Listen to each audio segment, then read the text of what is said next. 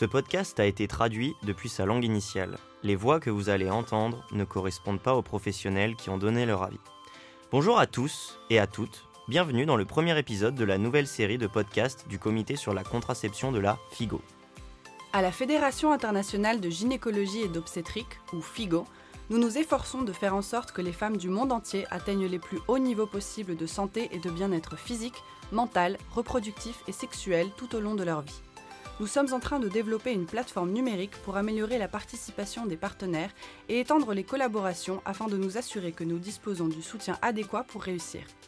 Cette nouvelle série de podcasts, proposée par le Comité sur la contraception de la FIGO, vise à fournir aux sociétés membres des outils pédagogiques innovants et modernes concernant des aspects clés de la santé sexuelle et reproductive. Pour le premier épisode de ce podcast, nous accueillons les créateurs de Créogs au Café, le podcast numéro 1 sur la formation de professionnels de gynécologie et obstétrique aux États-Unis. Je suis avec les docteurs Faye Kai et Nicolas Burns. La docteur Kai est en troisième année de médecine materno-fétale à l'Université de Pennsylvanie et le docteur Burns est en troisième année de médecine materno-fétale à l'Université de Washington. Merci beaucoup pour cette introduction, docteur Connery. Notre première série de podcasts va porter sur la contraception des adolescentes et sera divisée en trois épisodes. Commençons par notre premier épisode, qui sera animé par rien de moins que la présidente de la FIGO, la docteure Jenny Connery. Commençons par une question basique mais importante. Nous savons que la grossesse chez les adolescentes est un problème mondial de santé publique. Comment en sommes-nous arrivés là? Les grossesses précoces et non planifiées mettent en danger la santé, la vie et le bien-être des jeunes femmes et des filles, ainsi que de leurs familles. Partout dans le monde, les complications pendant la grossesse et l'accouchement sont la principale cause de décès chez les filles entre 15 à 19 ans. Et le problème est plus profond que nous le pensons. Les adolescentes enceintes sont plus susceptibles d'avoir des bébés prématurés ou de faible poids à la naissance, et des taux plus élevés de mortalité néonatale.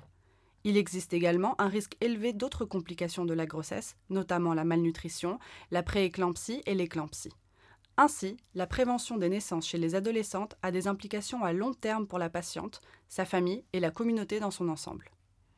Et l'accès à la contraception est un facteur important? Absolument.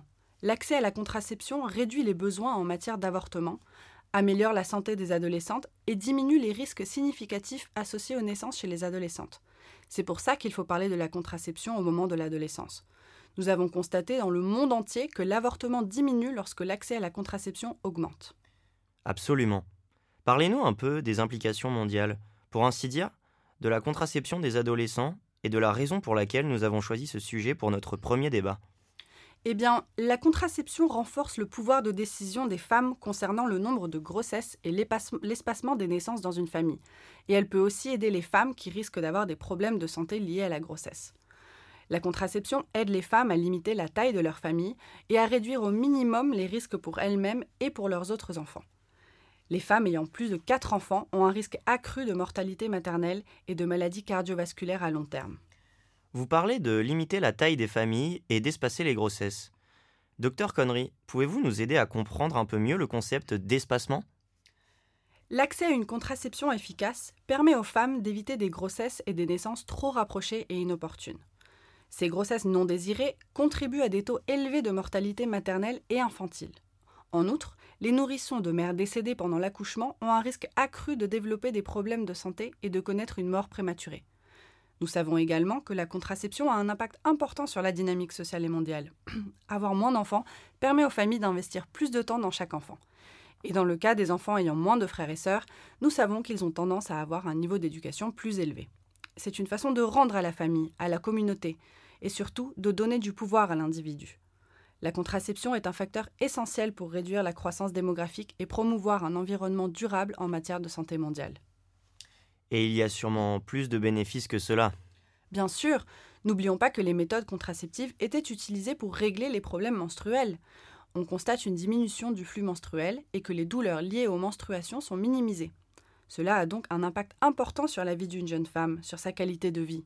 Et puis, franchement, au-delà de la santé, le manque d'options en matière de santé reproductive et la mauvaise qualité de leurs prestations réduisent les possibilités pour ces mêmes jeunes femmes et filles de poursuivre leur éducation, de retarder le mariage et, finalement, d'assumer des rôles importants et non traditionnels dans l'économie et la société. En résumé, la contraception à l'adolescence est très importante. C'est pourquoi nous l'avons choisi comme premier sujet. Nous connaissons déjà la réponse, mais quelle est la position de la FIGO à cet égard? Une consultation avec une adolescente est incomplète si elle ne mentionne pas la santé sexuelle, y compris les relations sexuelles sûres, consensuelles et agréables, la contraception et la prévention des infections. Pourtant, tant de jeunes femmes et de filles n'ont pas accès à l'éducation ou aux informations dont elles ont besoin pour prendre des décisions sûres et éclairées concernant leur santé sexuelle et reproductive, y compris concernant l'avortement. Sur les millions d'avortements estimés qui ont lieu chaque année chez les adolescentes âgées de 15 à 19 ans, les avortements à risque continuent d'être une des causes de décès maternels. L'éducation sexuelle précoce et complète, l'accès à des informations précises sur les pratiques sexuelles sans risque, la contraception efficace et le contrôle des infections peuvent prévenir ces décès et des complications.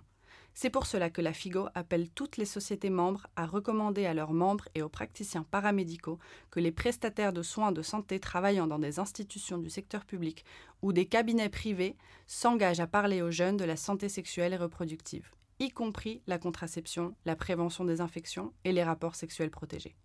Nous pouvons améliorer la santé physique et mentale des jeunes, sauver des vies et les aider à poursuivre l'avenir éducatif et économique qu'ils veulent. Absolument. Docteur Connery, merci encore d'avoir rendu si claire la position de la FIGO sur la contraception des adolescentes. Mais nous savons que ce n'est pas un sujet dont on peut expliquer tous les avantages dans l'espoir que tout le monde l'accepte. Quelles sont les difficultés rencontrées dans la prescription et l'utilisation des contraceptifs chez les adolescentes à travers le monde? Les restrictions légales, la stigmatisation, les normes et croyances communautaires et le manque de sensibilisation et d'information sur les possibilités d'affordement sécurisé ne sont que quelques raisons pour lesquelles les jeunes ayant une grossesse non désirée n'auraient pas utilisé une contraception fiable. Le manque de connaissances et les idées reçues concernant l'utilisation de contraceptifs et les lieux où on peut se les procurer sont également un facteur clé. Y a-t-il des défis pour les adolescentes qui veulent se procurer une contraception?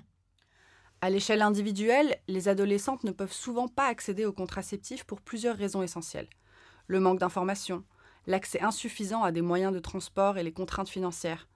De plus, ces jeunes ne disposent pas toujours de l'autonomie nécessaire pour garantir l'utilisation correcte et régulière d'un contraceptif. À l'échelle de la communauté, certains agents de santé refusent de reconnaître les besoins des adolescentes en matière de santé sexuelle et, par conséquent, les conseils et la prescription sont relégués au second plan.